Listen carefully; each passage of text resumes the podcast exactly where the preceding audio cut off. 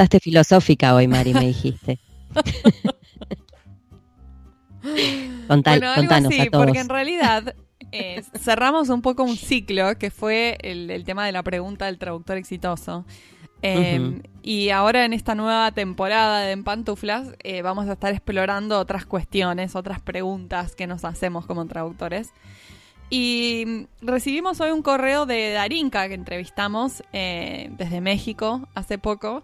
Y ella habló un poco sobre el éxito ajeno, ¿no? Y nos ah, mandó un mensajito. Sí, nos mandó un mensaje muy bueno que si te parece bien te lo leo, Pau. Dale. Dice, estuve pensando mucho sobre su pregunta sobre el éxito y llegué a la conclusión de que adoro el éxito ajeno, porque me inspira. Me encanta ver a personas ser reconocidas y celebrar un logro. Me encanta esto que dice. Y después dice, pero el éxito propio puede ser un arma de dos filos. El éxito definido externamente genera dinámicas incomprensibles como envidias y mucha responsabilidad por convertir, convertirte en un ejemplo a seguir. Puede ser una fuente de estrés si no lo sabes manejar. En fin, el éxito lo defino a partir de una satisfacción de haber cumplido mi función, de evocar la reacción que quería el orador, ya sea una reflexión, una risa, un desplante o una lágrima. Una asignación a la vez. Gracias, Darinka. Me, encanta lo que dijo. Pero esto del éxito ajeno me hizo pensar mucho, ¿no, Pago? Qué, qué bueno está celebrar el éxito ajeno. Yo, siempre, ah, yo en general soy de alegrarme por el éxito ajeno. Por lo menos de las personas que conozco, ¿no? Digo, de cualquiera, qué sé yo, no sé. Me parece que, que es lindo, cuando, sobre todo cuando conoces a alguien y sabes que se esforzó y le pasó algo que está bueno vamos, está buenísimo. Es genial. Para mí es. Y con colegas también, con colegas que hacen lo mismo que uno, ponerse contento por las cosas buenas que le salen y apoyar. Em, sobre todo como mujeres, eh, nos han hecho creer mm. que solo había lugar para una o para pocas en las empresas, ¿no? En el ámbito empresarial. Entonces que teníamos que estar unas contra la otra para ver quién se, quién se ganaba el puesto, ¿me entendés? Y eso es una gran mentira, ahí ya, como sabemos. Ahí ya, ya, estás, ya estás expandiendo a otras profesiones, digamos, como en general. En general, esto, es en general. Pero está esa mentalidad de solo una puede llegar al éxito, ¿no? Eh, que mm. es una gran y absoluta mentira y por supuesto no creemos en eso. Y todo lo contrario, todo lo contrario, hay que apoyarse una, unas a otras. Y como colegas está buenísimo, me parece, celebrar el éxito de otros colegas. Sí, tal cual. Sí, porque además yo creo que eh, yo en realidad creo mucho en las individualidades, ¿no? Cada uno como individuo es único, tiene cosas propias, únicas. No somos todos iguales, más allá de que hayamos elegido la misma carrera o hagamos un trabajo similar, y estoy haciendo comillas en el aire, porque en definitiva muchas veces... Em, eh, digo en esto que vos decís, ¿no? De que hay lugar para una o no hay lugar para todas o qué sé yo, dependiendo del ámbito, por supuesto. Creo que sí, creo que es una mentira en el sentido de que hay un laburo para cada persona, todos tenemos eh, oportunidades con lo mismo y a veces hay una cuestión de que no sé, el trabajo se lo lleva a otro por un montón de razones que no tienen que ver con que uno no sirva o con que el otro le pisó la cabeza. Que uno que es mejor que el otro, claro, tal cual. Digo, no es que no tiene nada que ver con eso. El mercado de la traducción es tan grande que hay un espacio para todos. Hay un espacio para tan amplio, sí. Y hay competencias diferentes, hay competencias que se requieren para una cosa y otras que se requieren para otra cosa. Y chau. Yo eso, en eso no, la verdad es que digo, soy bastante relajada, ¿no? y nunca me, nunca me, me, sentí en una posición en la que, sí, obviamente, a ver, vamos a hablar claro, ¿no? Cuando, por ejemplo, se habla de tarifas o se recomiendan determinadas tarifas como una cuestión de competencia leal, ¿no? Que voy a decir, bueno, no pase dos mangos con 50 para cagarle trabajo a otro. y bueno, esa conciencia está buena, pero no, la, no el hecho de estar todo el tiempo compitiendo o de no pasarle información a otro porque no vaya a ser que te lo saque. Claro, ¿no? de no, no compartir la información y quedársela a uno para que... No. No, yo creo hace todo mandé, Hay que compartir. Hace poco mandé una, una búsqueda, me llegó a mi mail una búsqueda que a mí no me interesó, la verdad. Entonces le pregunté a la persona que me contactó, le digo, ¿la puedo compartir? Y la compartí con otros traductores. Ay, pero vos no mandaste, me pone una. no, yo mandé, pero igual te lo hubiese compartido, porque yo qué sé si te quiere la vos a mí, no sé. O sea, la realidad es que podría ser cualquiera. y de última le amplias el rango de posibilidades a la, persona que está buscando a alguien. No sé. Bueno, hoy vamos a entrevistar a Judy Jenner, que yo admiro muchísimo, porque justamente ella lo que hace es comparte información valiosa con todos los colegas, desde en conferencias, en blogs, ella siempre está, eh, se abre y comparte la información y hace una diferencia enorme en la industria tener gente como ella que, que sabe un montón y no tiene miedo de compartir y de ayudar a sus colegas. Eso me parece súper admirable y estoy muy entusiasmada de entrevistarla.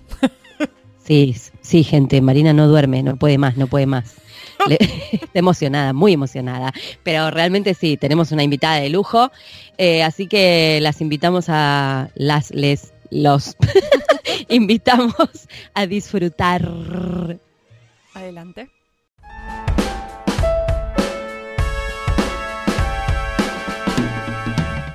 Hoy tenemos el honor de entrevistar a Judy Jenner. Judy tiene un MBA de la Universidad de Nevada y es traductora y copywriter de español, inglés y alemán.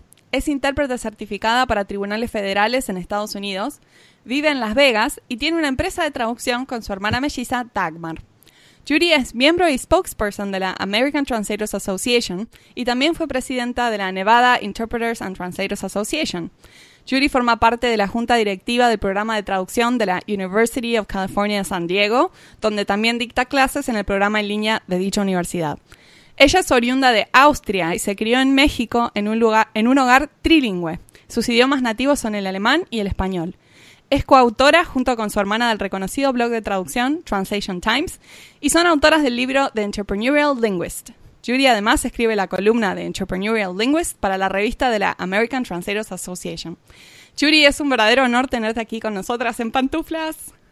Ay, qué linda. Bienvenida, welcome. Mil gracias, ¿no? Esa biografía yo creo que la redactó mi papá o algo, ¿no?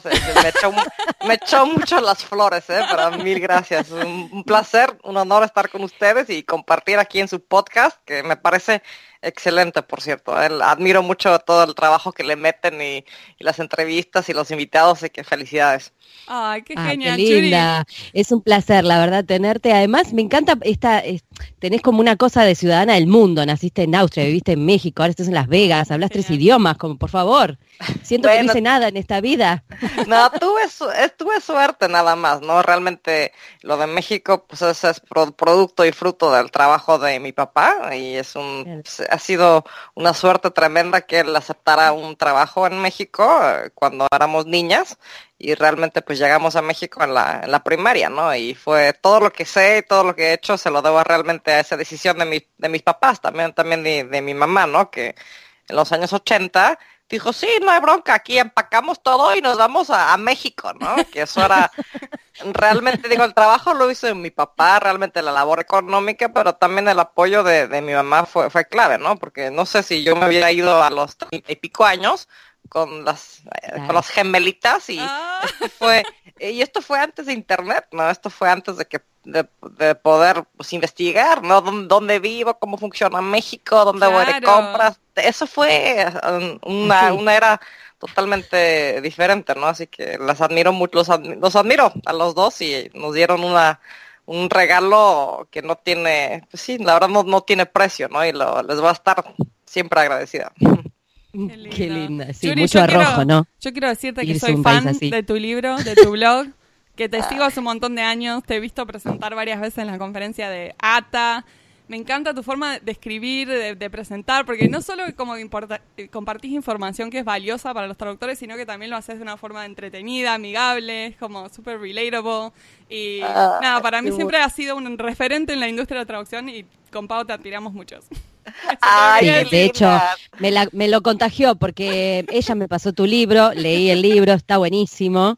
Y eh, de verdad hace como dos días que no duerme, o más. No, mentira. Ah, no, qué, lindo, la verdad. Pero está emocionada, está emocionada.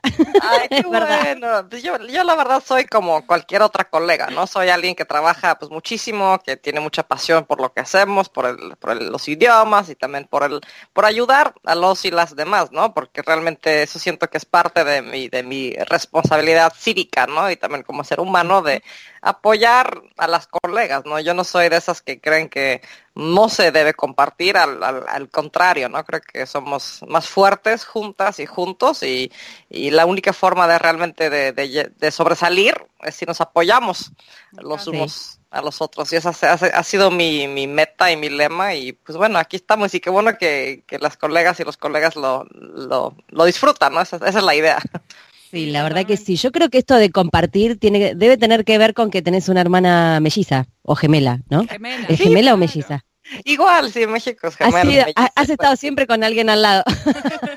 cierto, es buen punto, ¿no? Eso, de ser gemela, la verdad es lo, lo, mejor que te puede pasar como ser humano, sin que tengas que nada que contribuir. Pues yo no contribuí nada, o sea, yo así nací, ¿no? Entonces fue, fue algo, eh, no, no, no, es mérito, ¿no? Entonces, pero fue algo extraordinario, ¿no? Nunca estás sola, no vas al salón de clases en tu primer día de, de, escuela, nunca, nunca estás ahí sentada solita, ¿no? Porque siempre vienes con tu mejor amiga de una vez. Lindo eso. Claro, es que sí, le quiero contar a los podcast escuchas que em, Judy tiene su hermana Dagmar y que trabajan juntas además.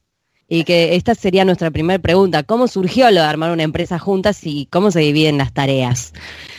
Muy buena pregunta. Eso fue hace muchísimos años. Eh, si mal no recuerdo, fue en, México de niñas. Estábamos en el, en el, camión de la escuela, ¿no? Regresando del colegio alemán, que nos ahí nos, nos matricularon en el colegio alemán a la fuerza, ¿no? La, la Daggy o la Dagmar y yo pues queríamos ir al colegio americano o algo más sencillito, ¿no? Donde había que estudiar menos, pero los papás nos, insistieron que fuera al colegio alemán y la verdad es que qué bueno, no fue una gran formación académica, pero sí, este, bueno, te, puedes salir a, este, de, de fiesta menos cuando vas al colegio alemán que cuando vas al colegio americano. es la única desventaja, ¿no? Pero bueno, por fin, eh, en fin, me fui por la tangente, pero bueno, estábamos ahí en el... Acá tenés, acá podés ir y venir, ¿eh? No hay problema. Ah, qué, bueno, sí, sí, sí, nos encanta. Entonces, bueno, estábamos ahí regresando de, un, de la escuela un día y creo que fue antes de las vacaciones de Semana Santa y estábamos hablando, ¿no? ¿Qué queremos hacer cuando seamos grandes, no? Y, no sé, teníamos, no sé, 11, 12 años por ahí, ¿no? Y dije, decíamos, bueno, pues algo con idiomas, ¿no? Porque pues se nos da mucho y pues hay que hacer algo con idiomas, ¿no?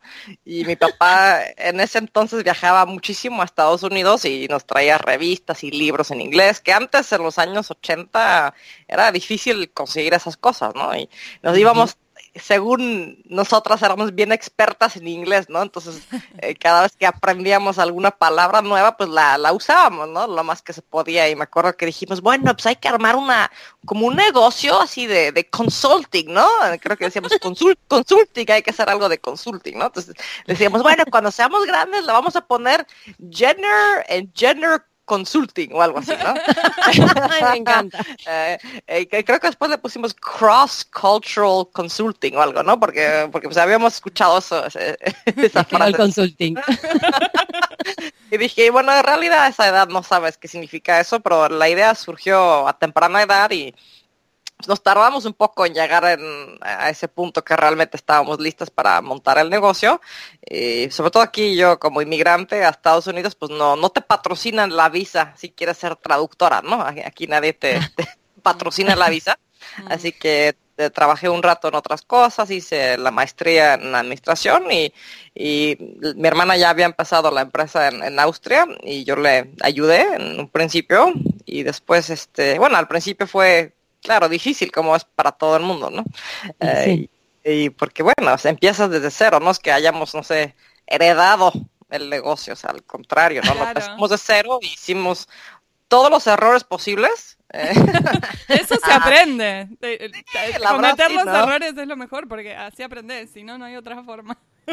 Sí, definitivamente. Y pues hemos salido adelante con el negocio y nos ha ido bien, aunque al principio era la Daggy o la Dagmar que estaba trabajando tiempo completo y como apenas estaba empezando el negocio, yo había aceptado otro trabajo de traductora en una empresa de, de internet que se llamaba Vegas.com, que en ese entonces era la empresa de viajes en internet más grande del mundo que tenía, que vendía solamente boletos y y hoteles para una ciudad, Las Vegas, ¿no? Ah. Y ellos realmente fueron todos unos pioneros en, en, la traducción porque montamos el sitio en español en, en 2002 2003, ¿no? Que fue muy, sí fueron, sí fuimos la verdad de los primeros, inclusive fue, fue el primer sitio totalmente en español de la industria de los viajes en Estados Unidos. Antes de, sí, cualquier aerolínea, American Airlines, antes de, de Delta, lo montó Vegas.com y fue un gran compromiso con el idioma y aprendí muchísimo de tecnología, de, de internet, de informática y después de un par de años dije, no, digo, me encanta este trabajo, pero realmente quiero seguir trabajando con mi hermana y quiero seguir invirtiéndole, ¿no? Eh, sudor y lágrimas al negocio y, y, pues me fui con todo lo aprendido de, de Vegas.com, que manejé un equipo de traductoras también y bueno, y aquí estamos juntas, eh, cada, cada quien realmente lo, cómo funciona el negocio por temas de, de fiscalidad internacional. Tenemos dos, dos negocios separados realmente por temas pues, de impuestos, ¿no? Las, las las contadoras salieron corriendo cuando les dijimos que, que, queríamos tener un negocio con dos sucursales y en dos países. Dijeron no esto nunca va a funcionar divídanlo mejor pero lo presentan un negocio para fines de mercadotecnia porque realmente no pues, no, no, nos importa que sean dos, cosas distintas además. Exacto. Entonces porque sería muchísimo trabajo no y aparte yo de, de impuestos y demás no sé nada para eso tengo la contadora y yo yo pues empiezo a chillar cuando me presentan con temas del impuestos, porque yo sé que para lo que soy buena y para lo que no soy buena y para los impuestos pues no, no, pues, bueno. Eh, yo creo que solamente los contadores entienden de impuestos, porque realmente todos los demás también queremos llorar. no, tal cual, a todos nos hace mal. Yuri, nos gustaría hablar de, de Entrepreneurial Linguist. a, muchos traductores nos cuesta, sobre todo cuando recién comenzamos, vernos como empresarios. O sea, especialmente porque desde la universidad no nos preparan para llevar adelante una empresa con todo lo que eso implica. A tu parecer, ¿qué puede hacer un traductor recién recibido para comenzar a pensar como un empresario? Realmente creo que a estas alturas en el año 2018 es muchísimo más fácil, ¿no? De lo que lo fue hace 10, 15 años, ¿no? Que realmente no había no había blogs, no había libros, no había realmente dónde conseguir esa información, ¿no? Y realmente ahora ya existen dos o tres libros, si te lees esos y empiezas un poco a, a, a cambiar tu forma de pensar, realmente no es muy difícil, ¿no? Porque creo que en los, en los años 70 y 80 las traductoras y los traductores nuevos pues salían de la facultad y pues hablaba mucho de humanidades y de lo, mucho que les apasionaba la literatura y que querían cambiar el mundo y que eso me parece perfectísimo, ¿no? Yo también quiero eh, escribir y redactar y traducir y hablar de idiomas, pero de eso no pagas la renta, ¿no? Ni la hipoteca, ¿no? Entonces, entonces realmente nada más es una cosa, ¿no? Entender esencialmente que más que traductora, traductor o intérprete eres, eres mini empresaria, ¿no? Y que eso conlleva un, un esfuerzo tremendo y que a lo mejor no a todo mundo le va a gustar eso, ¿no? Creo que a nivel universitario hemos hecho mal en, en decirle a las, eh, a las estudiantes que esta, esta profesión tiene posibilidad de trabajar de tiempo completo en una empresa, realmente esos, esos trabajos son pocos, sobre todo en Estados Unidos, en Europa el mercado, sí, exacto, creo que en Argentina también, en, en, Europa el mercado es un poco distinto, pero creo que en muchas universidades del, del mundo las, las docentes eh, pues no, no hablan mucho de esa, de esa importancia de, de ser empresaria porque realmente ellas no, ellas y ellos pues no trabajan en, en, la, en la profesión, eso es lo que sucede mucho, ¿no? A nivel universitario, que te dan tu profe de traducción literaria que no ha trabajado en el mercado privado un día en su vida. No, claro. Y, Nunca no tocó una traducción comercial, claro. Exacto, y eso es un viene siendo un problema, ¿no? Si capacitas a gente que va a salir al mundo laboral, el mundo del sector privado y no tienen y no les das lo que tienen que saber, ¿no? Para poder competir a nivel internacional, ¿no? Entonces no es que, las universidades sean malas, al contrario, ¿no? Yo soy súper partidaria de, de, la formación académica y pero realmente nos hace falta una esa, esa, esa parte, ¿no? De lo empresarial, sí. empresarial. Pero es fácil, ¿no? Simplemente entender que vas a tener que llevar tu propio negocio y si no quieres o no puedes, pues está bien que alguien te lo diga desde el principio, ¿no? Antes de que te vayas por el camino de tener tu maestría y luego dices, híjole, no, pero pues a mí nadie me dijo que el 90% de las traductoras son autónomas, pues ahora qué hago, ¿no? A mí eso como que no, yo prefiero, a mí no me gusta vender mis servicios, que es totalmente legítimo, ¿no? No a todo el mundo le gusta, pero estaría bien que la gente lo sepa de antemano para que no, no inviertan el trabajo y el, el esfuerzo, ¿no?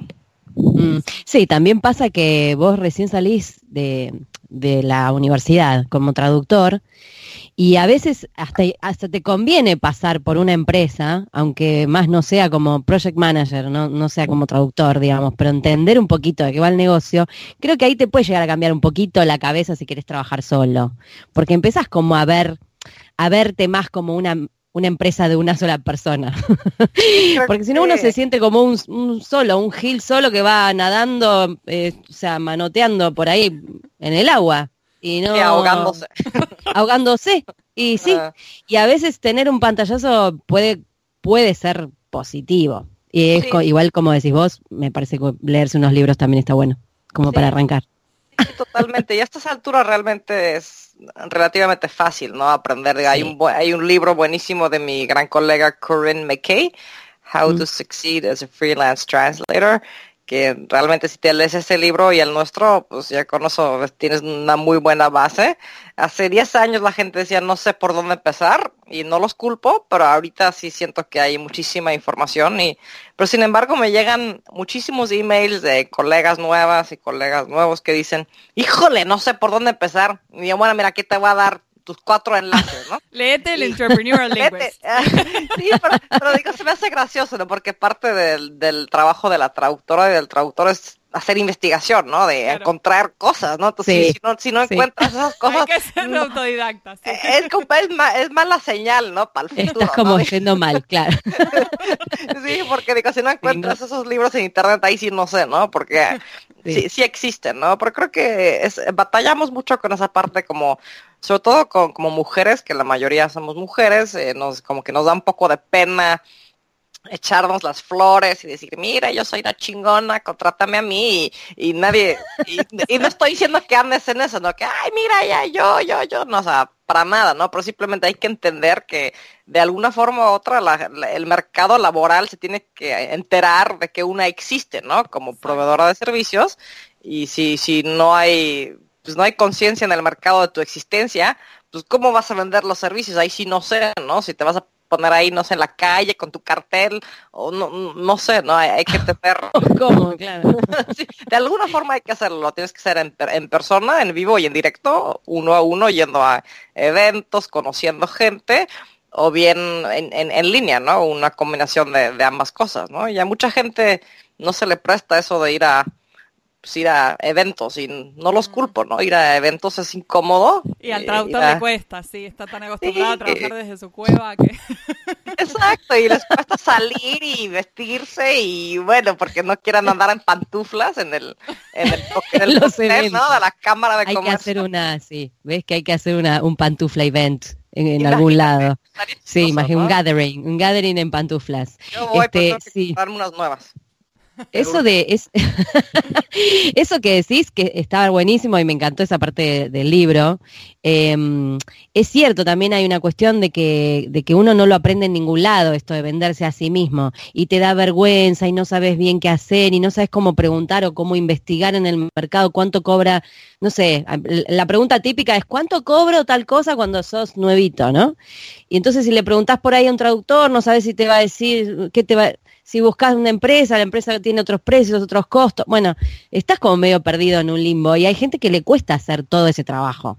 Por, por una cuestión propia de, de, no aprender a, no sé, por ahí tiene un poco que ver con lo que uno ve en su casa, en la escuela no lo aprendes tampoco. No sé, y esto de ser mujer también. Creo que también pues, influye. Sí, totalmente, pero creo que también hay que tener un poco de, no sé, tienes que trabajar en tu autoestima y también en creer realmente que lo vales y también tienes que echarle ganas, ¿no? O sea, este es un negocio que no, no viene de la nada y tienes que responsabilizarte, ¿no? Decir, yo tengo que investigar estas cosas, no me la van a presentar aquí en, en charola de plata para que lo, lo, haga. Y creo que mucha gente quiere eso, ¿no? Y a lo mejor eso es muy americano, muy estadounidense, de que siempre esperas que todo te lo presenten así ya en trocitos, este, eh, perfectitos.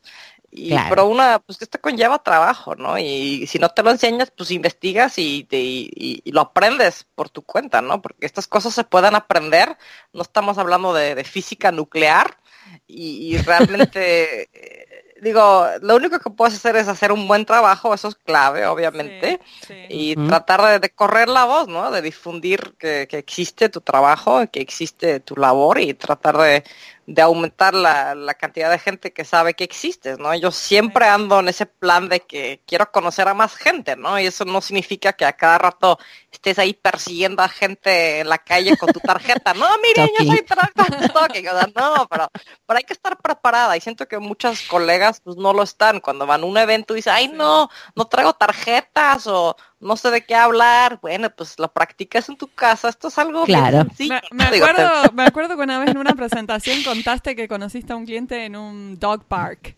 Ah, sí, el famoso cliente. sí, fíjate, ahí, ahí sigue el, el, cliente y de hecho fue el, el, marido con el señor que lo conoció y después yo le hablé y le dije, mira, soy este, soy Judith y este, tú hablaste con mi esposo en el doc Me dijo, ah, sí, me dice, qué bueno, porque tengo un caso, creo que era de Perú, algo, el señor era abogado y me dijo, no, me, me, urge estas traducciones, no me puedo comunicar con mi cliente. Y yo, no, pues qué bueno, has venido al lugar perfecto, ¿no? Y así, así son las cosas, ¿no? Uno nunca sabe de dónde va a salir tu, Sí, las oportunidades aparecen, el tema es estar preparado. Me parece que esa es, es la clave. Sí, totalmente. Es, sencillo, ¿no? Realmente, tener tus tarjetitas en la, en la, en la bolsa. No es tan difícil como parece, no es tan difícil como parece. Se pueden hacer un par de cositas y ya, y salir.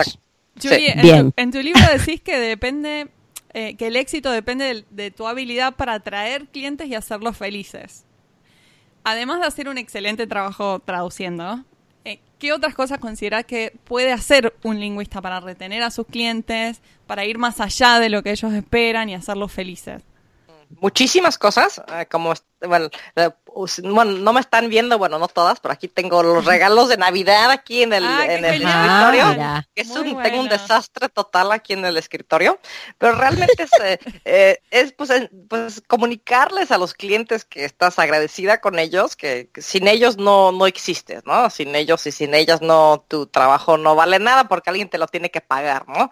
Puede ser la, la traductora o el traductor más increíble del mundo, pero si no tienes a clientes que te, te paguen el trabajo, pues no te sirve de nada, ¿no? A menos que seas, no sé, millonaria o hayas heredado un castillo en Francia o algo, ¿no? Así que eso no, eh, esa no es mi situación personal, ¿no? Ah, eh, yo aquí no es, esto no es castillos, aquí en mi casa de, en Las Vegas. Sería, sería lindo igual encontrar una traductora perdida en un castillo en Francia. Si la encontramos, la llamamos. Oh, seguro que existe. Tiene que existir aquí en esta... Vamos a ver. En la profesión hay de todo, ¿eh? Pero bueno, creo, creo, que hay que hay que comunicarles, ¿no? Que les agradeces el trabajo, ¿no? Y yo lo hago con cosas súper sencillas, ¿no? Siento que las colegas, mujeres sobre todo, se autocuestionan mucho, ¿no? Dicen, híjole, no, pues no sé cómo hacerle. Y yo, bueno, pues ponte en el lugar del cliente, ¿no? Tú también eres cliente a cada rato, ¿no? ¿Cómo te gusta que te traten a ti? Pues que, pues que te, que te, no sé, te manden un regalito de vez en cuando, que te inviten a comer. Esa es mi actividad favorita de clientes aquí locales. Pues los invito a comer una vez al año. Les digo, mira, aquí encontré un restaurante que está a la vuelta de, tu oficina. Y yo sé que te gusta la comida italiana, te invito a comer el martes. Y la gente normalmente no, no te dice que no, a todo el mundo le encanta una comida gratuita, ¿no? Porque obviamente tú tienes que pagar, ¿no? Y, eso yo lo hago mucho, ¿no? Ya mando regalitos de Navidad y mando regalitos cuando sé que alguien tiene un cumpleaños, que son cosas realmente muy sencillas que se hacen en todas las demás profesiones e industrias y sectores, pero siento que en nuestro, en nuestro sector, no sé, la gente como que le da pena y luego dicen, bueno, van a pensar que es, que es un soborno, un claro. claro. Yo no, esto no es un soborno, o sea, ya digo, yo me crié en México yo sé mucho de sobornos y de, y de, y de, y de mordidas, ¿no? En México se llama una mordida, pero pues ya es tu cliente, no lo estás sobornando, o sea, no sé de dónde sale esa ese no es como ese, ese nerviosismo, ¿no? No, no me queda claro, pero yo trato de pues, agradecerles a mis clientes y fíjense que muchos de mis clientes me dicen que yo soy la única traductora e intérprete que les manda regalitos. Mira. trabajo realmente casi exclusivamente con clientes directos, menos en la interpretación, que trabajo con algunas agencias de interpretación y siempre pues mando algo. Y me dicen, no, qué bueno, nos llegó tu canasta de chocolates y están todos ahí eh, atascándose Ay, de sí, chocolate. claro. Llega algo rico para comer. ¿Quién, quién, va, ¿Quién va a rechazar eso? Nadie. Es re lindo.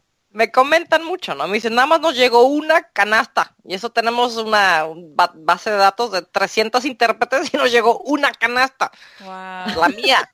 Y eso hace ¿no? la Porque diferencia, claro. sí, no, no sé si me contraten más, por eso la verdad no sé, pero yo hago, yo quiero hacer las cosas que siento que son las correctas y son lo que, lo bonito y lo humano. Y si me dan más trabajo, perfecto. Si me dan el mismo trabajo, eh, la misma cantidad, no sé si suba, la verdad no, no llevo la cuenta, pero tengo una, sí, en Navidad siempre mando, mando algo, ¿no? Que me tardo bastante y luego trato de hacer cosas bonitas, ¿no? Por ejemplo, si ando viajando y veo un regalito que digo, hijo, esto le va a gustar a, a este cliente, pues lo compro, ¿no? Como ahorita que estuve en, en Noruega, vi un animalito de peluche que sabía que le iba a gustar a una cliente y pues se lo compré, es un animalito de Sí, peluche. qué, qué lindo, son Qué detalles lindo, lindos. eso. Sí. Sí, Y cositas Sí. así, ¿no? Muy Y bueno. bueno, tal es- cual. Opino igual que vos. Qué bueno. Me gusta eso, además. Es más, estuve pensando en mandarle algo a un... Es un cliente que en realidad gané por una, por una recomendación. Entonces dije, le quiero hacer algún tipo de atención a la persona que me recomendó. Y estuve Ah. pensando exactamente lo mismo. Se lo mando a la oficina, se lo mando... Le mando... mm, Quedará mal si le llega algo de mi parte. Va a decir, ah, esta es amiga, por eso la contrataron. Me hice toda esa película sola. Finalmente, nada, le regalé un desayuno para que vaya con su novio, no sé. Y Perfecto. nada, yo- lo agradeció, quedó contentísimo. Ya está. bueno. Ya, ya ves, Es como decís vos, no sé si me van a seguir contratando, pero por lo menos agradecer a la persona que abrió la boca y dijo, ah, yo conozco una traductora. Está bueno eso. Sí, no todo el mundo lo hace. Y no tiene que ser algo, algo muy caro, ¿no? Pero agradecer, agradecerle a la gente que te está recomendando es clave, ¿no? Porque son los que te están realmente ayudando a, a crecer tu negocio. Entonces, eh, un, un detallito, un chocolatito, un Sí. desayuno o algo. Y si no lo pueden aceptar, pues lo- ya te avisan después, ¿no? Pero to- todos los años que yo llevo en, el- en la profesión, nada más me han regresado una canasta de regalo. Me regresaron una. Claro. Porque no la pueden aceptar, pero todas. Sí, a veces en algunas empresas te dicen que no, pero tiene que Pero ser no. como algo muy... Pero no, pero tiene que ser algo como muy ex- extremo, no sé, qué sé yo, le mandaste Ya saben, no, fue diamantes. una- no, fue una canasta de chocolate. ¿Cómo pueden haber devuelto esto? Me la No, hay gente que no entiende nada. ¿eh? Ah, pero fíjense que luego me dijo que, que no la puede aceptar, pero que igual se la puede mandar a su casa. O sea, frente a No los lo podía colegas no, pero por la puerta de atrás hacémela llegar, por favor. Sí, sí, hagamos de cuenta, claro. Yo, sí, feliz. Yo, yo le dije, yo te la mando a donde tú quieras. ¿no? Genial, eh, me encantó eso. Eh, te quería hacer una pregunta. ¿Cuáles consideras que son los canales más efectivos para conectar con los clientes hoy en día? Porque a veces es como que eh, muchos escuchamos y leemos los blogs y eh, escuchamos los consejos, ¿no? Ir a conferencias, ir a congresos, hacer marketing, las redes sociales, LinkedIn, eh, la página web, digo, hay como muchas, muchas, muchas opciones dando vueltas, muchos consejos dando vueltas. ¿Dónde te parece que conviene poner el foco? Si es que... Sí, depende un poco también de lo que te gusta y de tus habilidades personales, de tus... Sí, de- uno, uno tiene que hacer las cosas que a uno le gustan, ¿no? Porque si no, si alguien te al- di- algún disque experto te dice, tú tienes que meterle 100 horas al mes a Twitter y, y a ti no te gusta Twitter, pues no, pues no te va a gustar y se va a notar, ¿no? Pero creo que lo clave siempre es tener tu sitio web, ¿no? No sé cómo realmente se puede manejar un negocio en este siglo sin tener sitio web. Sería como no tener teléfono en el siglo pasado, ¿no? Que, Claro. Que yo, yo conozco bien eso, ese tema de no tener teléfono en México, por cierto, porque se descomponía cada rato en los años 80 y luego le decías al novio, si quieres llámame a la casa del vecino y va- van por mí a la casa del vecino. Pero eso lo uso como, como analogía, porque mucha gente dice, ay, yo no quiero sitio web. Y yo, bueno, me parece perfecto si no quieres, pero ¿cómo te va a encontrar la gente? No, Claro. si no tienes Claro. sitio web, tienes que tener una alternativa, no sé, un anuncio en el New York Times o, no sé, eso sale mucho más caro, obviamente. Entonces creo que hay que tener sitio web, es la base. Creo que LinkedIn también es muy buena idea tener tu perfil en LinkedIn, porque parece que un gran porcentaje del mundo laboral tiene un perfil en LinkedIn y si no lo tienes, pues estás en la minoría, ¿no? Claro. Tu sitio mm. web, LinkedIn, pero también hay que tener alguna red social, diría yo, alguna forma de, de, anunciarte o de decir que existes y de contribuir también a la conversación eh, sobre, no sé, temas lingüísticos, sobre idiomas, interpretación, cultura, etcétera. Yo, a mí en lo personal me gusta mucho Twitter. Siento que es una tecnología que ha salido recientemente y que la verdad es una, un, se me hace un canal bueno, eh, mm. rápido de aprender y es un canal abierto, a diferencia de Facebook. Eh, no sé si a lo mejor es muy posible que ande equivocada, pero siento que la época de Facebook pasó un poco de las, lo mejor con todas las crisis que enfrenta la empresa y, y a mí me da, a mí Facebook siempre me ha dado un poco de mala espina recientemente por los temas, eh, bueno, eh, sí, mm. los escándalos de ellos, ¿no? Sí. Entonces a mí siento que Twitter me parece muy buena idea, pero mucha gente dice a mí no me gusta Twitter, yo prefiero meterme en LinkedIn y participar en grupos y, también es buena idea. Yo creo, yo creo que lo, lo esencial es que nadie te, te diga haz X y te garantizo que va, vas a tener éxito, ¿no? Al final de cuentas todo depende de las relaciones humanas que, que tengas, ¿no? Que establezcas, ya sea en persona o en línea y, la idea es ayudar también a los demás, no irte a Twitter y decir, mira, yo soy una chingona, contrátame, ¿no? Eh, eh, es implícito, obviamente no todo el mundo quiere... autopromocionándose, porque claro... que el autobombo sea un poco más útil. la idea, obviamente todo el mundo está ahí, si, es, si eres autónomo, pues estás ahí para a final de cuentas vender tus servicios, no creo que, creo que está de más decirlo a cada rato, ¿no? Porque eso no es muy, sí, no, no es muy interesante. Creo que la gente te empieza a seguir eh, si tienes cosas interesantes que compartir y esa siempre es la idea, ¿no? Aumentar la cantidad de gente que, que, sabe que existes y si tienes cosas interesantes que compartir, pues la gente te, va a seguir más eh, que si nada más pones ahí, sí, eso ¿Cómo es tu Twitter, Judy, por si la gente con Twitter te quiere seguir? es arroba language guion bajo news, pero un poco complicado, pero si nada más... guion bajo news, ok. Exacto. Para que todos te sigamos. Ah, gracias. A mí me encanta Twitter. Eh, he aprendido muchísimo y también se aprende mucho del idioma. Yo sigo a muchas cuentas en Argentina, en, Chile y me encanta ver también cómo se usa el idioma allá, ¿no? Muy lejos de los, del mercado americano, sin la influencia del inglés. Se me hace súper interesante ver cómo se desarrolla el idioma y eh, es una, la verdad es como un, es un, mini experimento en idioma también, porque tienes puedes ver cómo está el idioma en otros países. En España, leo muchas cosas de España, eh, aunque obviamente lo que más me apasiona es el mercado mexicano, pero eh, estoy muy consciente de que es una parte del mercado, aunque es el la parte más grande, ¿no? pero, eh, bueno, interesante Twitter, les recomiendo mucho Twitter, pero también hay que tener un poco de disciplina, ¿no? No de estar ahí dos horas al día en Twitter. Sí, creo que ese sería mi miedo, sería perderme ahí por horas. Es posible, hay que tenerse, hay que ponerse un límite. Yo sí, sí, yo sí tengo mucha disciplina en eso, de que digo, me, voy a meter aquí unos 15 minutitos, o si estoy, no sé, esperando en una tienda, o estoy haciendo fila, digo, me voy a meter a ver qué hay, voy a responder un par de cosas, a lo mejor voy a poner un tweet por mi mío, o a lo mejor comparto algo si encuentro un artículo interesante, pero le, le pongo un límite, ¿no? Porque si no, Sí, como tú dices, Marina, uno está ahí tres horas y después no ha hecho nada, no, no, te, paga nada. Judy, también tenés tu blog, Translation Times, que escriben con Dagmar desde, desde el año 2008 escriben el blog. ¿Cómo, ¿Cómo fue la experiencia de tener un blog tan exitoso por tantos años? Y también en tu libro hablas sobre cómo manejar y moderar los comentarios que hace la gente. ¿Tenés alguna anécdota sobre esto que nos quieras contar? muchas, muchas.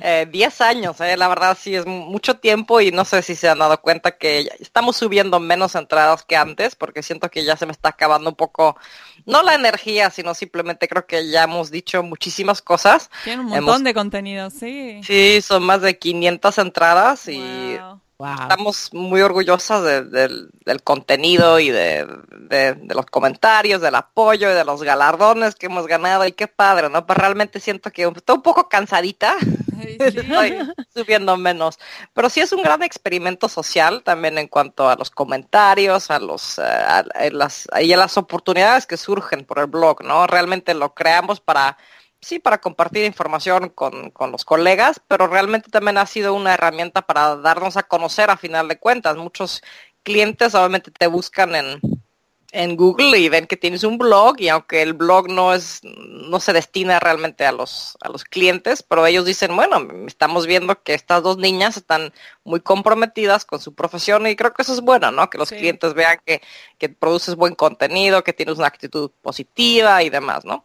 Entonces ha sido, ha sido una gran experiencia, ha sido muchísimo trabajo, no, no les miento y no hemos ganado realmente un peso. Bueno, tenemos como dos anuncios, ¿no? Creo que he sacado como 100, 100 pesos o dólares en, 10 años. Así que no lo recomiendo. pesos mexicanos, claro. Sí, no lo recomiendo como estrategia. No estás, este, no estás monetizando, digamos. No, la verdad no. O sea, no, no sé quién, quién es esa gente que, que andan sacando dinerito mensualmente del blog. No sé si sepan ellos algo que yo no sé, que es muy posible, pero por nuestra parte, la verdad, no ha sido para el, honor y el orgullo. Y creo que las anécdotas, bueno, lo que más me ha gustado, yo creo que fue hace un par de años que nos enteramos que un colega nuestro aquí en Estados Unidos, un intérprete muy conocido, eh, había sufrido un, infarto y pues tenía problemas económicos y como es aquí desafortunadamente en este país que el seguro médico no es un derecho humano, al contrario. Mm. Él no, no contaba con ninguna forma de seguro médico y pues lo primero que se me ocurrió fue, pues yo le contribuyo con algo económico, yo, yo lo ayudo económicamente, pero después dije, bueno, ¿por qué no lo ponemos esto en el blog? Eh, porque pues, a ver si algunos colegas o colegas también eh, tienen la bondad de, de, contribuir un poco, ¿no? Y me ayudar. Sí, sí, esa era la idea, ¿no? Pero andábamos pues, nerviositas, ¿no? Decíamos, bueno, ¿qué tal si nadie nos da nada, ¿no? Vamos a quedar como que incómodo, ¿no? Con todo el mundo, pero dijimos, bueno, hay que hay que arriesgarnos. Hay que arriesgarse a veces, ¿no? Hay que tirarse a la pileta con esas cosas. Exacto, y lo hicimos, pues esto fue justo antes de Navidad y pusimos una entrada en el blog sobre la situación de Álvaro y, y bueno, el, para hacerles el cuento corto, la, la respuesta fue increíble, la reacción de las colegas y los colegos, los colegas fueron no sé, me acuerdo que fueron más de 500 personas de todo el mundo. Recaudamos, creo que si mal no recuerdo, fueron como casi 20 mil dólares. No me acuerdo exacto, pero fue una cifra tan que, Superó ampliamente sus expectativas. Sí, y fue una, como que nos enseñaron, ¿no? Nos demostraron lo mucho, eh, la cantidad de amor y el apoyo y el cariño que hay entre en la, en la profesión y nos sorprendió, fue una experiencia muy gratificante. Muy linda. Y, nos mandaban, eh, pon tu 10 dólares aquí, 5 dólares acá, y luego se iba corriendo la voz en otras redes, decía, mira aquí las gemelas tienen aquí una campaña. y la respuesta fue increíble, ¿no? Nada más, creo que hubo, nada más una persona que en alguna red social puso, no, esto es una estafa o algo, nos están aquí robando dinero. Siempre, siempre hay una. Nunca falta. Que se me hizo súper triste, ¿no? Ese nivel de, de cinicismo, ¿no?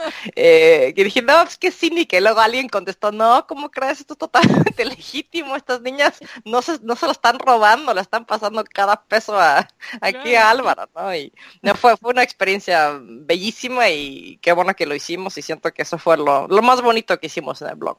Qué bueno. Sí, la verdad que sí, muy buena anécdota, muy buena. Y que la gente se sume, digo, también eso te, da una pauta de toda la gente que, que sigue el blog, que las conoce, que les que confía, más allá de la loca esta que, que dijo que se estaba llenando de plata.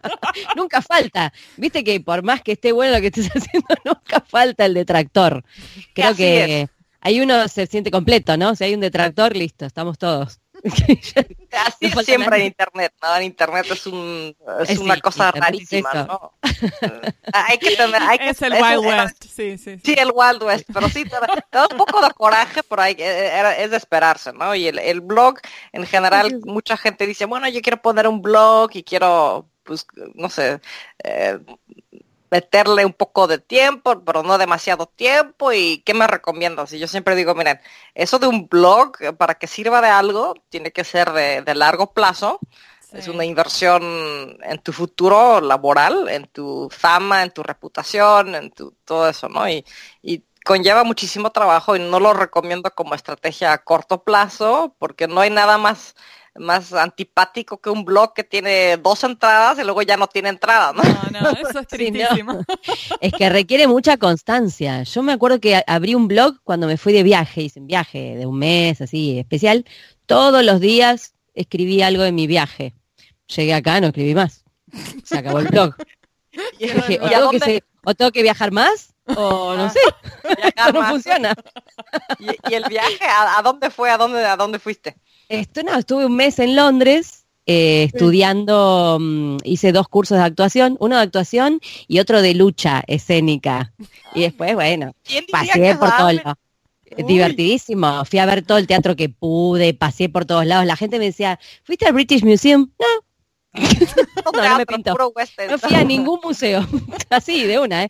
Todo el mes y no sé, me la pasé recorriendo supermercados, viendo que había en el supermercado, caminando, conocí parques que no, no estaban en el mapita tradicional, eh, conocí gente de otras partes del mundo y fui al teatro y fui al teatro y fui al teatro. Eso es todo lo que hice.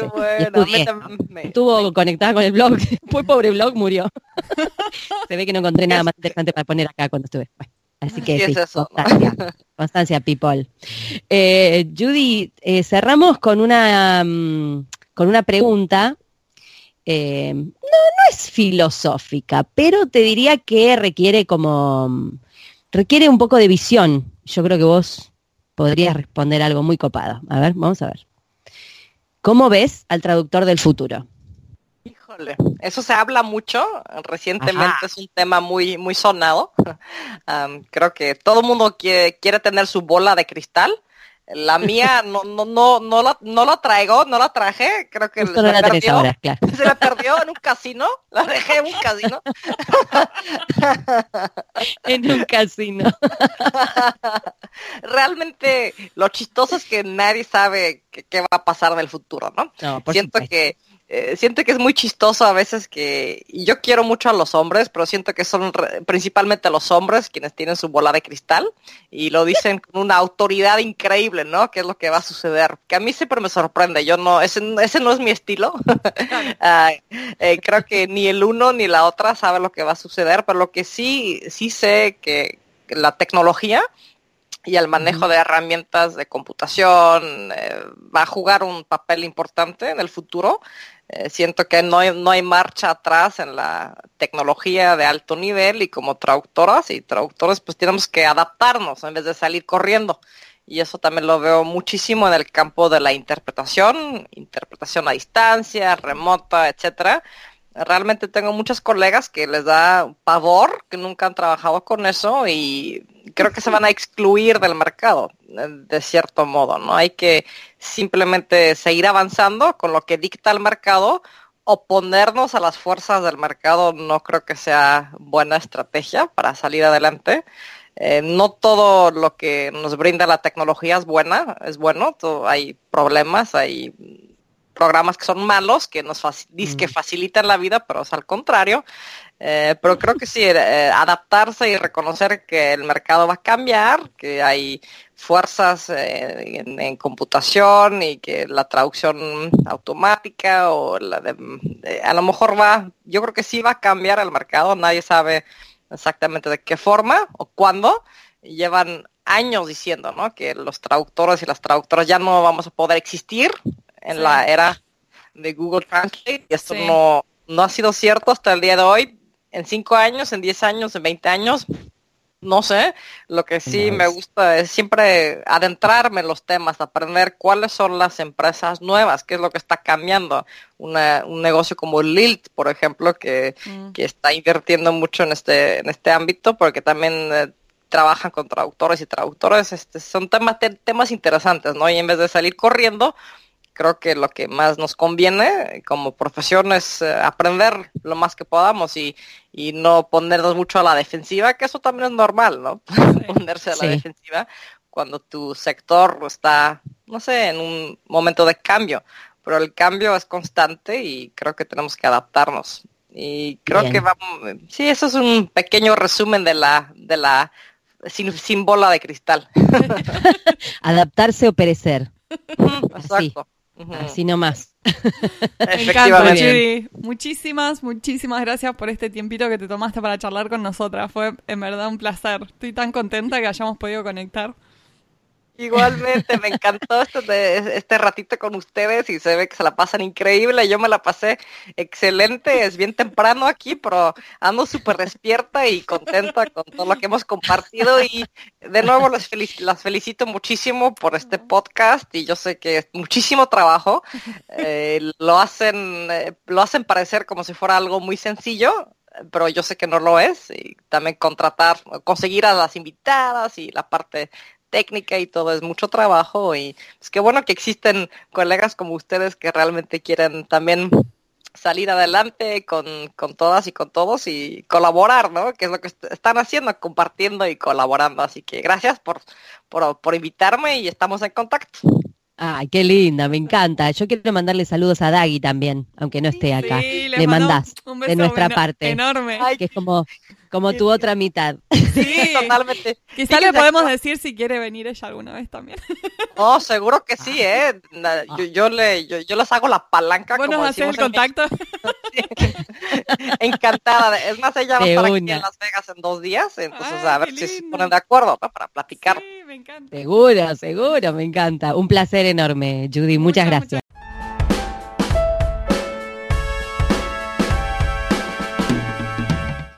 Y ahora con ustedes, el momento catártico del programa.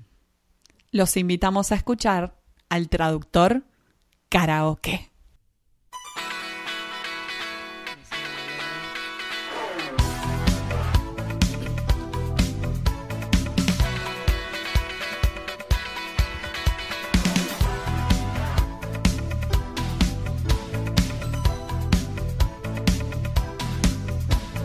I want a new client today. I was happy and proud of myself until I received the first mail. And this is what the client said It's Rush. They say that it's Rush. There's no time, no. It's a real translation crisis. Why do they want this so quickly? It makes no sense now. I translated the project in time. I couldn't eat or sleep, but it's fine. I'm sure this was a one time thing. And then another project arrives. What? Whoa, it's, Rush! They say that it's Rush. Do they just like to torture me? What's this all about? A sleepless night oh, waits for me a translation crisis. Este fue un nuevo episodio de En Pantuflas. Podés encontrarnos en la página en guiondelmediopantuflas.com y suscribirte para escuchar los nuevos episodios en Podcast Addict, Google Podcast y Spotify. Prohibida su reproducción musical Los Ángeles, Marina, Paula Caballito, Argentina, las pantuflas de flamenco son mías. Y las de tigres son mías.